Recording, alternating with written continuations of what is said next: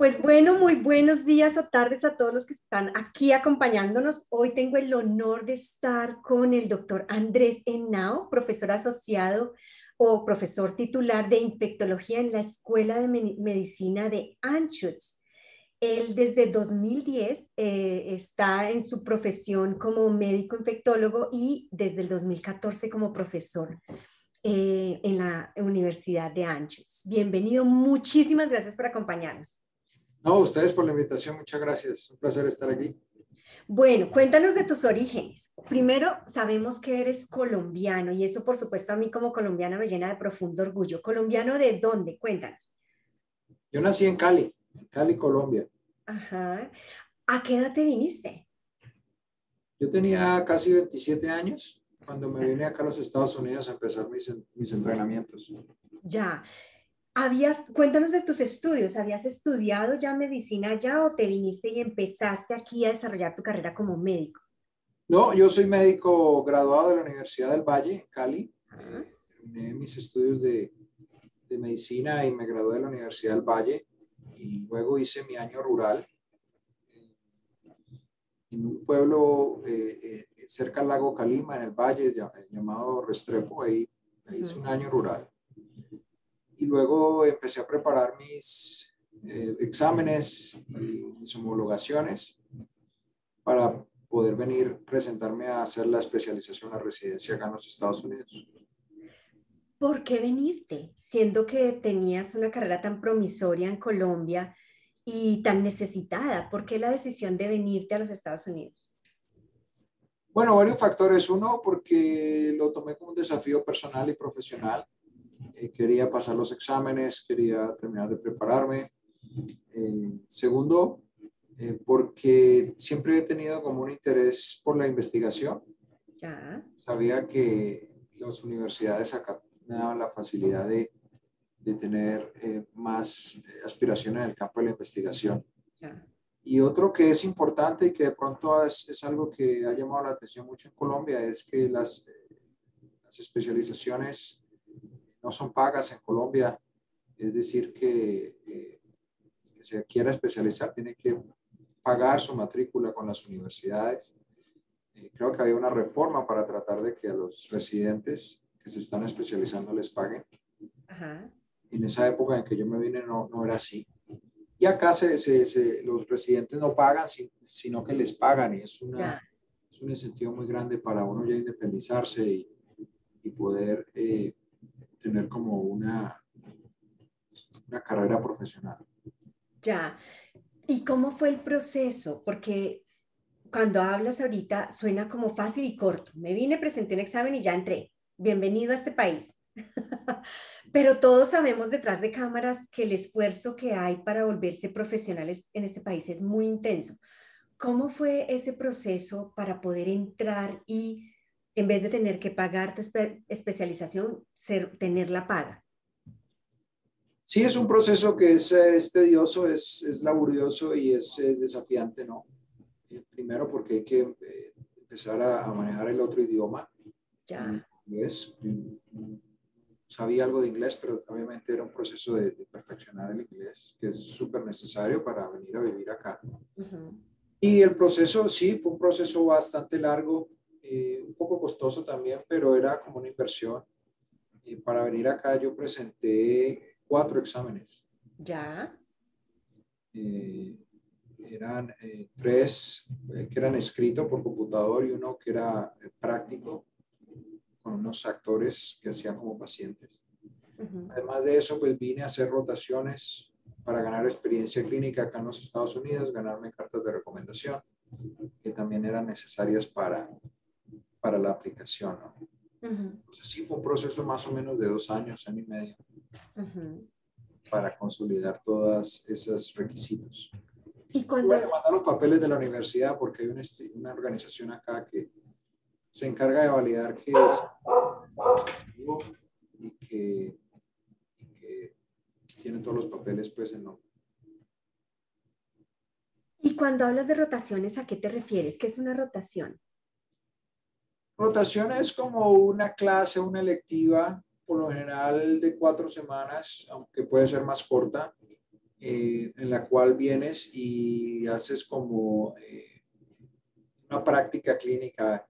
Por lo general uno como extranjero cuando no tiene eh, experiencia previa y ya se ha graduado, lo que más tiene acceso son lo que llaman observers chips. Y es decir, venir a, hacer, a, a estar detrás de un médico, mirar su día a día, mirar pacientes con esa persona, y ganar experiencia de cómo, cómo es el manejo de los pacientes acá. Y puede ser en diferentes áreas, eh, depende del interés de la persona, puede ser en, medicina interna, puede ser en cirugía, puede ser en una subespecialización. Ya, suena entonces que bueno, fueron dos años de trabajo intenso. ¿En algún momento ah, ah, eh, tuviste que repetir alguno de los exámenes, por ejemplo? No, afortunadamente no. Afortunadamente eh, saqué buenos puntajes y eso también me ayudó. Ajá. ¿Hubo dudas durante todo este proceso? Porque ¿cuántos años en la universidad en Colombia más el, más el tiempo del rural? Si fueron seis años de universidad, bueno, siete, con un poco de, de, ah, paros y, paro de actividades más un año rural. Y bueno, las dudas eh, siempre existieron, eh, siempre estaba el desafío. Yo tuve dificultades con la visa. Ya. Eh, en medio del proceso, la visa de turismo me la negaron. no. Un poco larga, pero, pero sí fue bastante difícil de procesar y fue un golpe duro, pero que tuve la fortuna de encontrar recursos y procesos para, para sobrellevar esa parte y, me, y renovarla, ¿no? pero, pero sí, fue, sí fue duro porque pensé que todo se iba al trasto, todo se iba ya, ya con, la, con, la, con las cosas ya a punto de salir. Un momento difícil porque yo necesitaba esa visa para venir a presentar las entrevistas. Claro. ¿Y no sentiste como ganas de, bueno, ni modo, ya no hay nada que hacer, me tocó abandonar esta idea? Sí, sí, se me, me quedé frío, quedé pálido, pero dije, bueno, no, hay, hay, que, hay que hacerlo para adelante. Y yo tenía, yo tenía mucha, mucha energía y mucha concentración en ir adelante. Y, me concentré en cómo iba a, a, resolver esa, esa dificultad, ese obstáculo, que al principio yo no, no le veía cómo. Pero afortunadamente mi hermano estaba acá y mi cuñada, eh, que me ayudaron muchísimo, lograron intervenir para, para que a través de, de unos canales políticos me, lograran renovar la visa. Ya. O sea que fíjate, mira lo interesante que, que, me parece que los oyentes están, pueden agarrar de todo lo que nos estás diciendo y es, tenías claro para dónde ibas y buscaste la manera de resolver el obstáculo. O sea, en vez de decir ya ni modo, ya no, aquí no se pudo, mejor me quedo, que es lo que nos pasa muchos frente a los obstáculos, pero tú decidiste seguir. Eh, y bueno, tener a alguien aquí también como que te ayudara a, mantener la esperanza, sin duda, es una enorme ayuda. ¿Llegaste directo a Colorado? No, yo llegué a San Antonio, Texas. Ya, ¿y por qué a San Antonio? ¿Porque ahí estaba tu hermana? No, mi hermano incluso estaba aquí ya en Denver. Ya. Eh, cuando uno aplica a programas de residencia, aplica a través de todo el país. Ya. Tiene que buscar un programa donde donde tenga buenas posibilidades. Eh, el programa de San Antonio, muy buen programa y tenía la capacidad de aceptar eh, médicos extranjeros eh, y darme la posibilidad de tener la visa de estudiante. Entonces se dieron las cosas para allá. Obviamente hubiera querido venir aquí inicialmente porque mi hermana estaba acá, pero en la Universidad de Colorado siempre ha sido muy competitiva y con muy pocos, con ningún a veces años sin ningún cubo para extranjeros. Entonces, allá fue donde se me abrieron las puertas. Ya, cuando mencionas un programa con buenas posibilidades, ¿cómo busca uno y cómo sabe que son buenas posibilidades?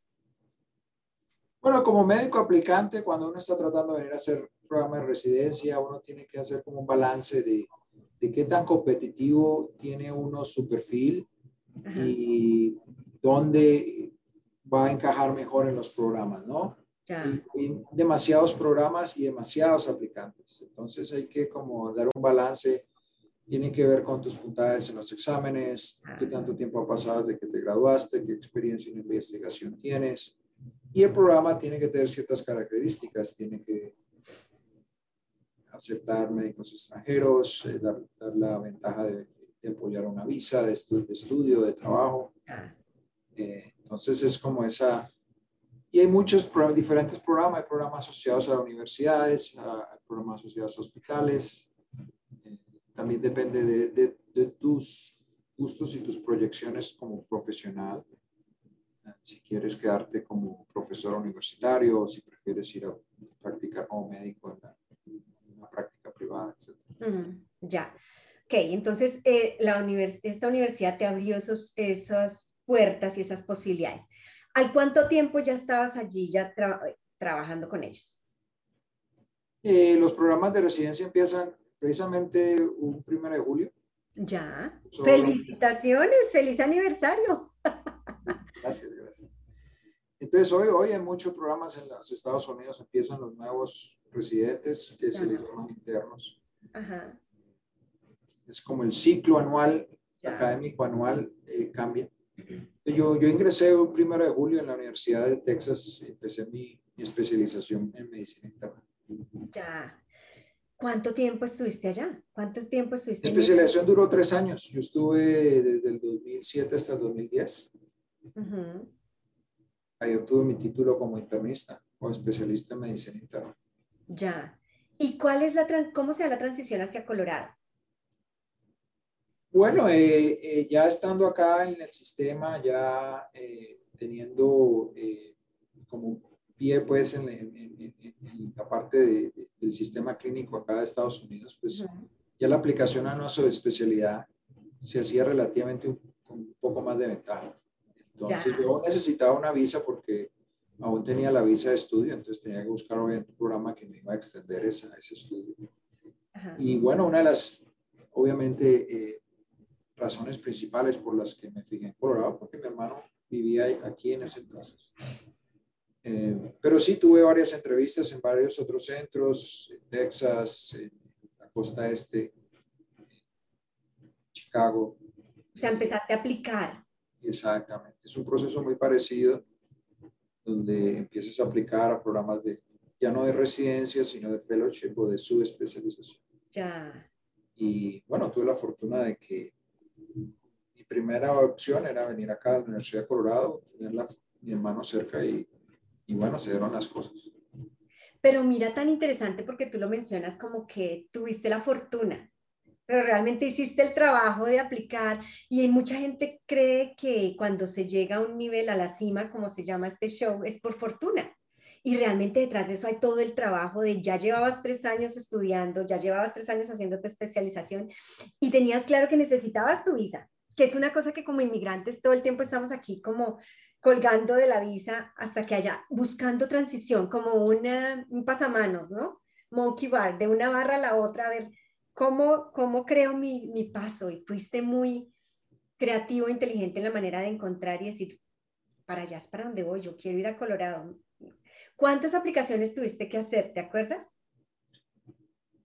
Sí, bueno, yo, yo mandé aplicación para, para la subespecialización, cerca de 20, 30 programas y presenté alrededor de 10 entrevistas.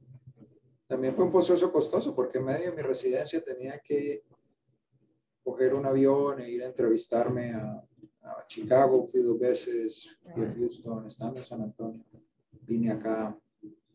Eh, entonces, sí, al final tuve 10 entrevistas, entonces tuve, la, tuve como esa, esa fortuna de, de tener de dónde escoger y tener buenos programas. Sí, lo que tú dices es cierto, es una combinación, la verdad, sí es un esfuerzo personal, mirar que uno esté muy orientado a sus metas, siempre lo he tenido presente. Pero también es como encontrar las oportunidades. Creo que esas oportunidades se dan cuando uno las, las está buscando. Exacto, es tú las creas porque tú las estás buscando y trabajas en ellas y pagas, o sea, cada vuelo, la dedicación para estudiar, para presentar la entrevista, o sea, hay mucho trabajo detrás, pero además de saber claramente qué era lo que querías. Bueno, y se dio y llegaste acá. Y luego viene este caos de COVID. ¿Cómo le fue a un infectólogo en COVID? Bueno, no, eh, fíjate que infectología es un área que es súper desafiante, es muy dinámica, eh, son los desafíos diarios y eso es lo de las cosas que más me ha motivado en mi carrera profesional. Es porque nunca acaba uno de estudiar. Y, sabemos que tenemos hoy, pero no sabemos qué va a venir mañana. Entonces, desde que yo empecé a entrenar entrenamiento en infectología, hemos tenido varias epidemias eh, donde nos, hemos tenido que tener un entrenamiento. Ya. Vino el chikungunya, que es un, virus que los transmiten los mosquitos en Latinoamérica, luego vino el Zika, también pasamos cuando estaba en San Antonio por la, epidemia de la influenza porcina. Y bueno, el año pasado fue el desafío más grande con, con, con el COVID-19. Pero bueno, esos son desafíos que uno está preparado, uno tiene la familiaridad de, de, lidiar con infecciones virales, con epidemias. Eh, obviamente da un poco de miedo como a todo el mundo, pero, pero es, es muy, eh, da mucha, mucha eh, alimentación tener que, poder ayudar a los pacientes, estar como al frente y, y tener el, desafío de, poderlo hacer. ¿Viste, habías visto algo similar a COVID? Bueno, lo que más parecido que habíamos visto, por lo menos en, mi carrera profesional, fue la influenza. Influenza. Era una problemática que siempre veíamos en los inviernos, en pacientes bien enfermos o con dificultad respiratoria en unidades de intensivos, que no lo lograban y morían. Entonces, pues sí teníamos cierta familiaridad con los virus respiratorios. ¿no? no de este calibre, no de esta dimensión, pero sí lo habíamos, lo habíamos vivido con eso. O sea, hay otros virus respiratorios de pronto un poco menos relevantes, pero también eh, teníamos esa experiencia. ¿no? ¿Y cómo se da la curva para un maestro, la curva de aprendizaje? Porque tú tenías que estar aprendiendo, pero a la vez enseñando sobre algo tan nuevo ya venía una instrucción de otros países que ya lo estaban viviendo. ¿Cómo ocurre? ¿Cómo, cómo te pones a...? Pues, pues porque es como una maratón en donde vas a la misma carrera sin respuestas en mi cabeza, pero no sé cómo ocurre. Sí, bueno, ahí estamos porque lo que vamos facilitando como médicos y sobre todo médicos infectólogos y epidemiólogos es eh, cuando el brote inició en China, desde diciembre, desde diciembre, enero, empezaron a salir reportes clínicos de qué, características clínicas tenían los pacientes, cuáles eran sus factores de riesgo, qué pacientes estaban muriendo, qué pacientes requerían hospitalización, eh, cómo se está diagnosticando a sus pacientes. Entonces, los médicos que escribían esos reportes nos iban dando nosotros como, como un mapa de, de navegación y aún así ya cuando nos llegó, es un, es un mapa de navegación que se va desarrollando, ¿no? Con más conocimiento, más experiencia.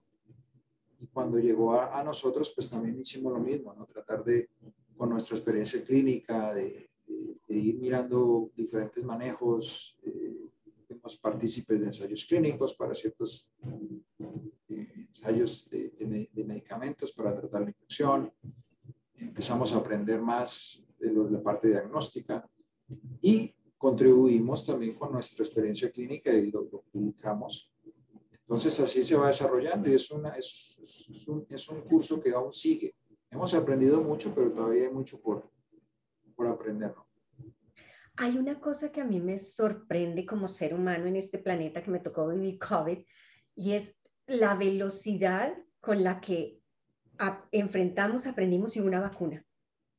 ¿qué ayudó a que ocurriera tan rápido comparada con otras enfermedades, con otras situaciones que hemos vivido en la historia, pandemias que hemos vivido en la historia? ¿Por qué esta vez fue tan rápido? ¿Por qué logramos avanzar tan rápido y en menos de nada tener una vacuna?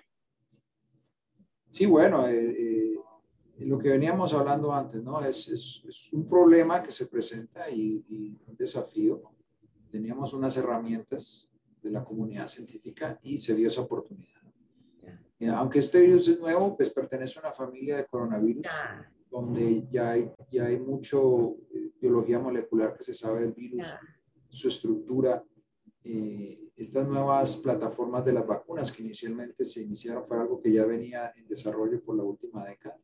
Entonces se dio la oportunidad de, de tener una, una oportunidad de, de, de implementar esas, esas, nuevas tecnologías.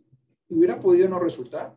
Claro. Hubiera podido que esa vacuna no hubiera sido efectiva, hubiera, hubiera pasado que hubiera ocurrido eh, ciertos efectos adversos que hubieran prevenido que se usara.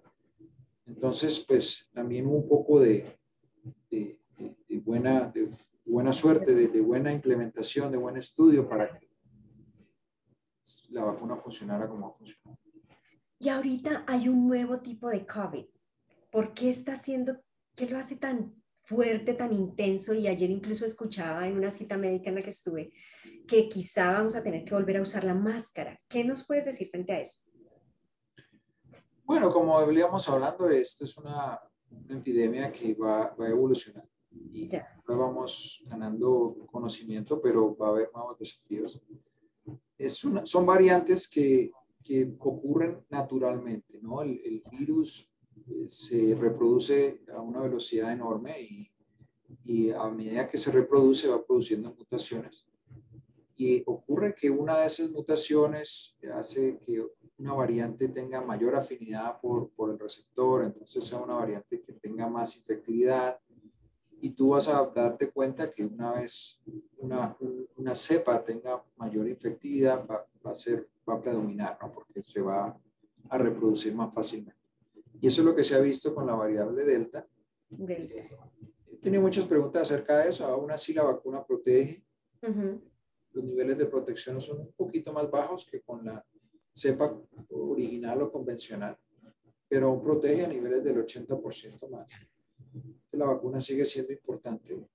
Eh, los estudios de la vacuna siguen en curso también para ver si hay modificaciones necesarias a la vacuna para tener mayor protección contra esas variantes. Ya. Entonces es algo que, que hay que ir mirando con detenimiento. Mucha gente tuvo, tuvo y sigue teniendo temor a la vacuna. O sea, particularmente en este país en donde ha habido tantas vacunas, tanta posibilidad de vacunarse comparado con otros países, mucha gente no se va a vacunar porque le tiene temor. ¿Habría alguna razón? ¿Qué, ¿Cuáles razones habría para temerle a las vacunas contra el virus?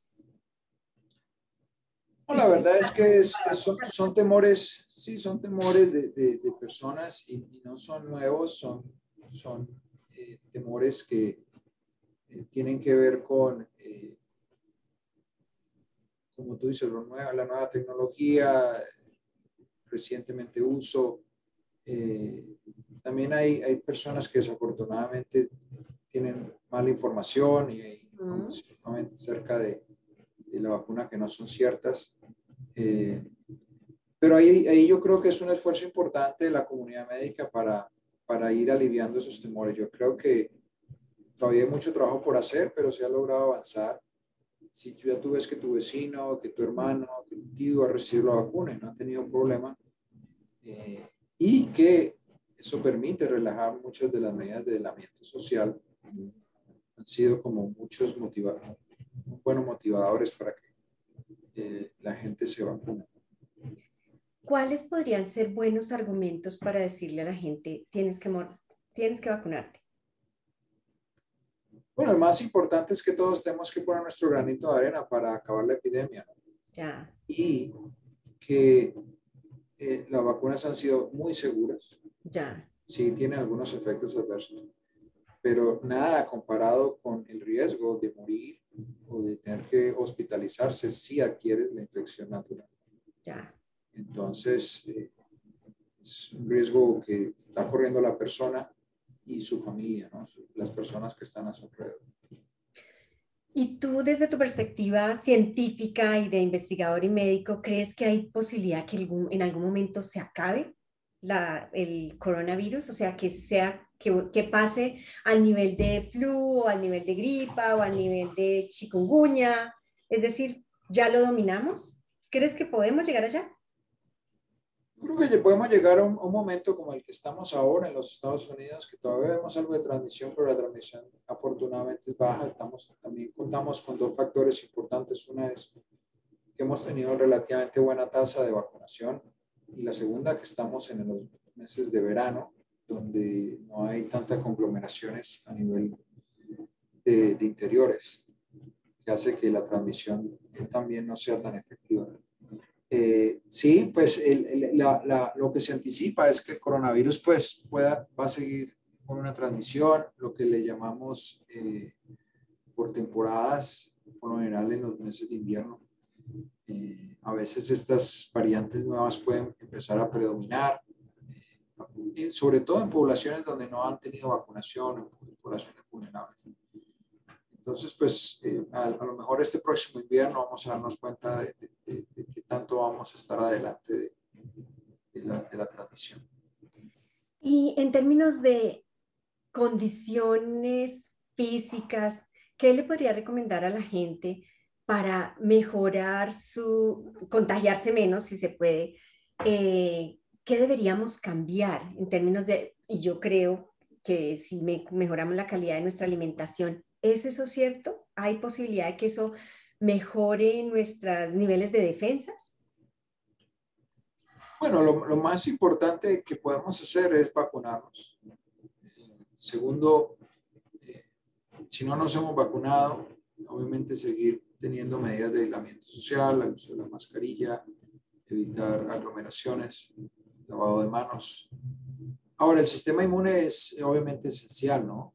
Eh, y eh, sobre todo si ya tenemos cierta edad o si tenemos enfermedades que padecemos, como la diabetes o la presión alta o la obesidad, obviamente tener esas enfermedades chequeadas con control con un médico primario, perder peso, hacer ejercicio, tener los niveles de estrés eh, su debido bien manejados. Eso ayuda a tener un cuerpo sano, que no es garantía obviamente de tener un, un sistema inmune fuerte para combatir la, infección. Hemos visto que la infección no, no discrimina entre joven, adulto, enfermo, no enfermo hemos visto personas de todas las edades que han desarrollado enfermedad severa y a veces va más allá de, de tener un cuerpo saludable. No está de más tener esas, esas, esos aspectos importantes. Bueno, y ya para cerrar, ya porque sé que eres una persona absolutamente ocupada, ¿qué le dirías a todas las personas que están allá afuera y que quieren lograr sus sueños, pero que dicen, no, Andrés le tocó, mm, como lleva ya como 20 años estudiando. es una carrera de nunca terminar, porque además eres investigador. Entonces, no, eso yo mejor no, no sigo mi sueño. ¿Qué le dirías a la gente que puede serle útil para lograr sus metas y sus objetivos? Bueno, siempre varios consejos, ¿no? Es decir, eh, siempre si uno tiene una meta entre ceja y ceja, va a haber dificultades, va a haber desafíos, pero con el tiempo se van abriendo las oportunidades para, para llegar a esos objetivos. Yo no llegué aquí solo tampoco. Hay mucha gente que me rodeó. Yo he sido como en mi camino. Y encontrar personas así que ya, ya estén allá, que te orienten, que te, te den una guía, que te den una mano, siempre es, siempre es algo muy valioso porque uno nunca llega donde llega solo, siempre ha tenido amigos, profesores, familiares que te han, ayudado en ese, esfuerzo. Pero es bonito, una vez se consigue, es bonito mirar atrás y mirar tu trayectoria y todo lo que has, lo has logrado y también estando acá ya le gustaría ayudar también. Pues muchísimas gracias, muy inspirador lo que nos estás diciendo y esto de no llegues solo, no lo hagas solo, es busca quien te ayude, gente que ya esté allá y que te pueda mostrar los pros y contras y, y, las subidas y las bajadas para que te ayude a llegar. Muchísimas gracias por tu tiempo, Andrés. Estamos muy orgullosos de tener un hispano como médico infectólogo en este país. Gracias por tu trabajo, gracias por toda tu investigación también para COVID y para todas las otras que puedan venir. A ustedes muchas gracias. Ha sido un placer. que tengas un maravilloso día.